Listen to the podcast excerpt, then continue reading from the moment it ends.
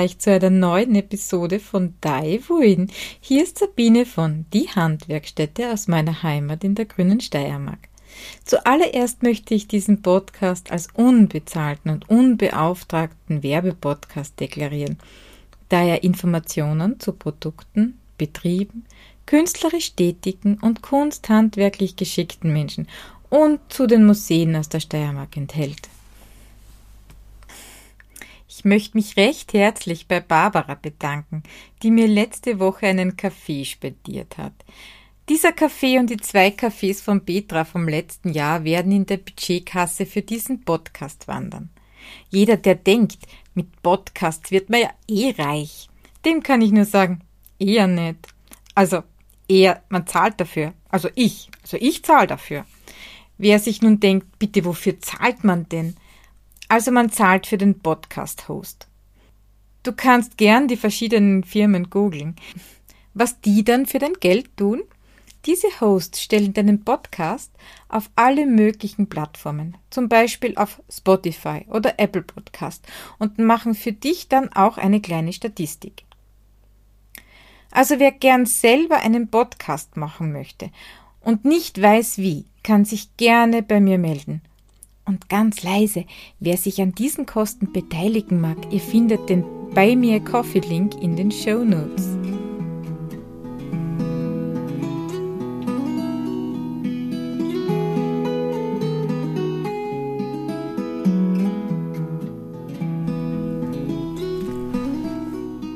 Heute wird's wieder einmal bunt. Ich möchte heute wieder über Farben sprechen. Also nicht wirklich über die einzelnen Farben, Dazu komme ich in einer der nächsten Folgen. Und ja, Folgen, denn es gibt sehr viele unterschiedliche Aspekte, in die man die Farben unterteilen kann. Heute soll es eher um ein grundsätzliches Problem gehen, nämlich um die Unterscheidung, was ist ein Pigment und was ist ein Farbstoff.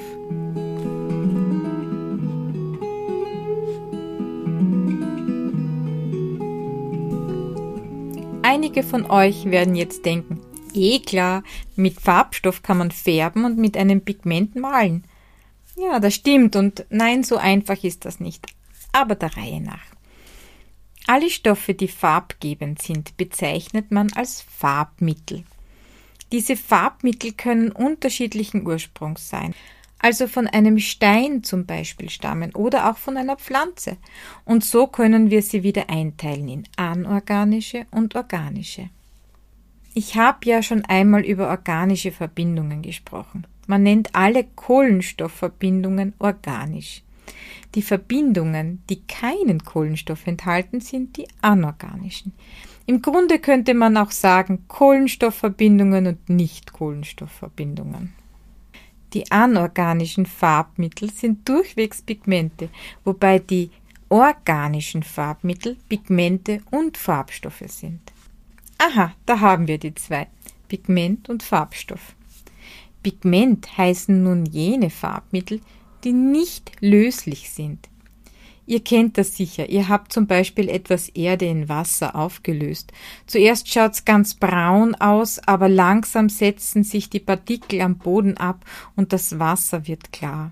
So kann man übrigens testen, ob es sich um ein Pigment handelt oder um einen Farbstoff. Pigmente finden in der Malerei ihre Anwendung, aber auch der Hausanstrich ist auf Pigmentbasis. Pigmente lagern sich auf eine Fläche an. Die Vermengung der Pigmente mit einer Flüssigkeit wird Suspension genannt. Das ist also das mit der Erde und dem Wasser, das zu Schlamm wird und sich dann wieder setzen kann. Dispersion kennt man von der Wandfarbe. Es sind meistens zwei unterschiedliche, aber ähnliche Stoffe, die sich nicht miteinander verbinden können. Wenn diese länger stehen bleiben, bilden sich zwei Phasen. Ihr kennt das sicher von einem Farbeimer, der einige Zeit bei euch im Keller gefristet hat und dann unten eine färbige Schicht hat und oben eine durchsichtige, ölige Schicht.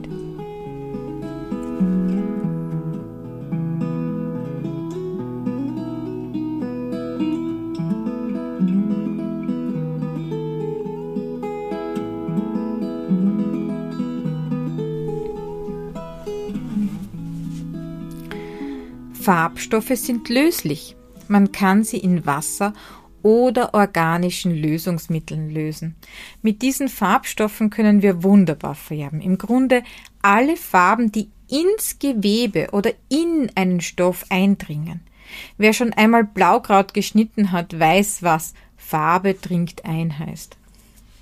Beide, also Farbstoffe und Pigmente, können natürlich vorkommen oder synthetisch erzeugt werden. Natürliche Farbstoffe finden wir in den Färbepflanzen und Färbetieren, wie zum Beispiel Cochineal oder Grabwurzel.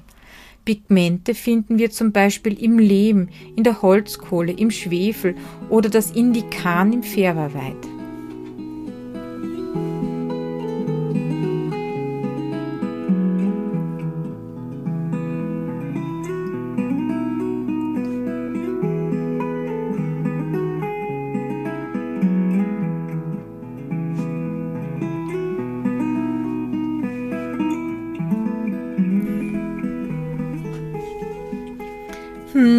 Indikan. Also Indikan ist die erste Stufe zum Indigo.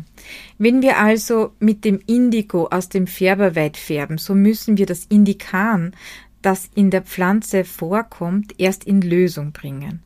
Und das passiert mit einem Trick. Wir müssen die Pflanze und das enthaltene Indikan zur Gärung bringen, damit es einen Zuckerrest abspaltet. Nun wird aus dem Indikan ein neuer Stoff, nämlich das Indoxyl. Dieses Indoxyl ist nun wasserlöslich, also ein Farbstoff. Wir sehen es als gelbliche Flüssigkeit, in die wir nun unsere Wolle tun. Indoxyl ist wasserlöslich und kann nun so in die Wolle eindringen. Wenn wir nun Seife hinzutun und die Wolle an die Luft bringen, wird durch die Sauerstoffzufuhr aus zwei Indoxylmolekülen ein Indigomolekül. Das ist nun nicht mehr wasserlöslich. Es wird wieder zu einem Pigment. Da es nun aber in der inneren Schicht der Wolle zum Pigment wird, ist es nun in der Struktur gefangen und kann nicht mehr austreten, wohl aber abgerieben werden. Aber das ist wieder ein ganz anderes Kaninchenloch, in das ich mit euch ein anderes Mal hineinfallen möchte.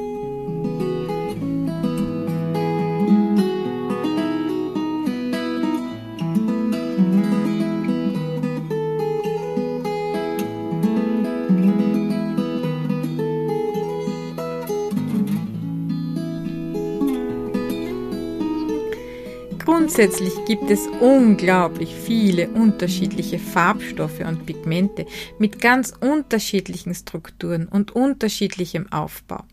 Manche sind ganz kleine Moleküle und andere sind wieder viel größer. Alle diese unterschiedlichen Moleküle bekommen den Namen Farbstoff oder Pigment nur als Zuschreibung zweier Merkmale, also die Eigenschaft Farbe und die Eigenschaft Löslichkeit versus Nichtlöslichkeit. Für die Wolle bedeutet das dann, wenn wir unser Garn in ein Pigmentbad tauchen, so finden wir diese Pigmente außen an der Cuticula, an den Schindeln. Sie heften sich lose an diese Schindeln und können je nachdem abgeruppelt oder auch weggewaschen werden. Also im Grunde ist jeder oberflächliche Schmutzfleck ein Pigment.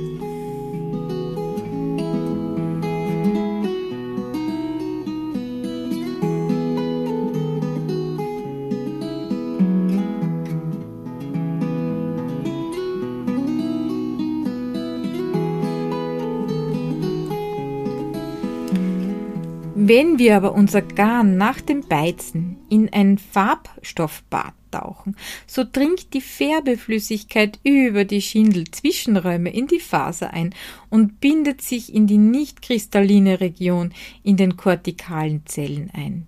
Diese Region wird auch die Matrix genannt. Diese kortikalen Zellen befinden sich unter den Schindeln und unter der Epikutis der Faser. Jene unter euch, die sich jetzt ein bisschen verloren fühlen, denen kann ich meine Folgen Anatomie der Wolle ans Herz legen. Auch das Woolmark Trainingscenter ist ein großartiger Platz zum Nachlesen. Den Link zum Trainingscenter habe ich euch natürlich wieder verlinkt.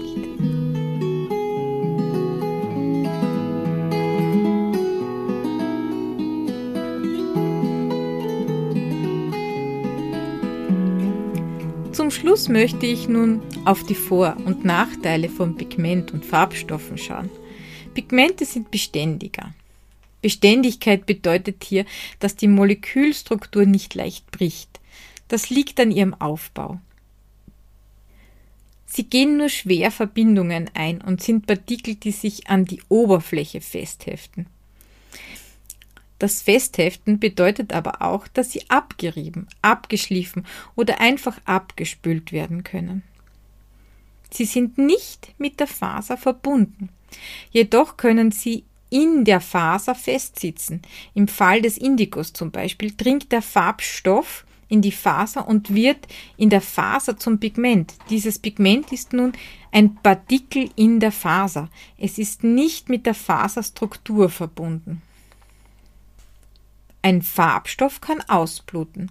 Wenn wir Wolle färben und diese nicht gut fixieren, können die Farbstoffe aufgrund ihrer Löslichkeit wieder ausgewaschen werden. Dieser Vorgang nennen wir Ausbluten. Pigmente haben eine hohe Lichtechtheit. Wir kennen das Problem mit der Lichtechtheit beim Färben mit Pflanzen. Viele natürliche Pflanzenfärbungen verblassen mit der Zeit. Die Ursache liegt im Strukturzerfall der Kohlenstoffverbindungen durch Hitze und UV-Strahlung. Das passiert beim anorganischen Pigmenten nicht oder besser nicht derart. Auch die Farbkraft ist bei Pigmenten höher, da sie oberflächlich anheften und nicht in der Faser eingebunden sind. Auch der molekulare Aufbau verleiht den Pigmenten mehr Farbkraft.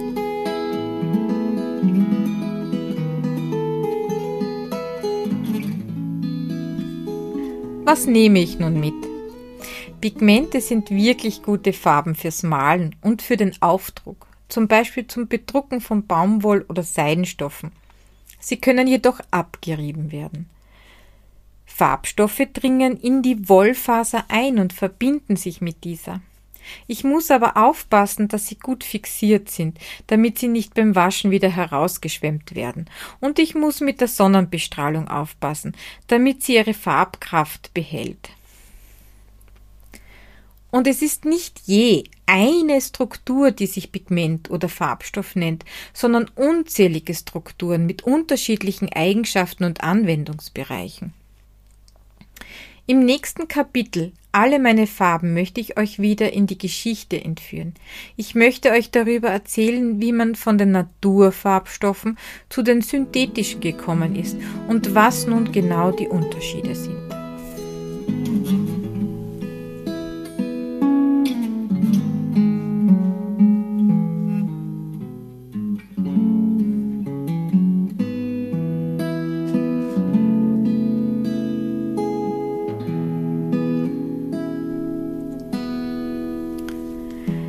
Ich möchte mich auch wieder bei Wolfgang Hofellner für seine wunderschöne Musik bedanken, die ich hier mit euch teilen darf.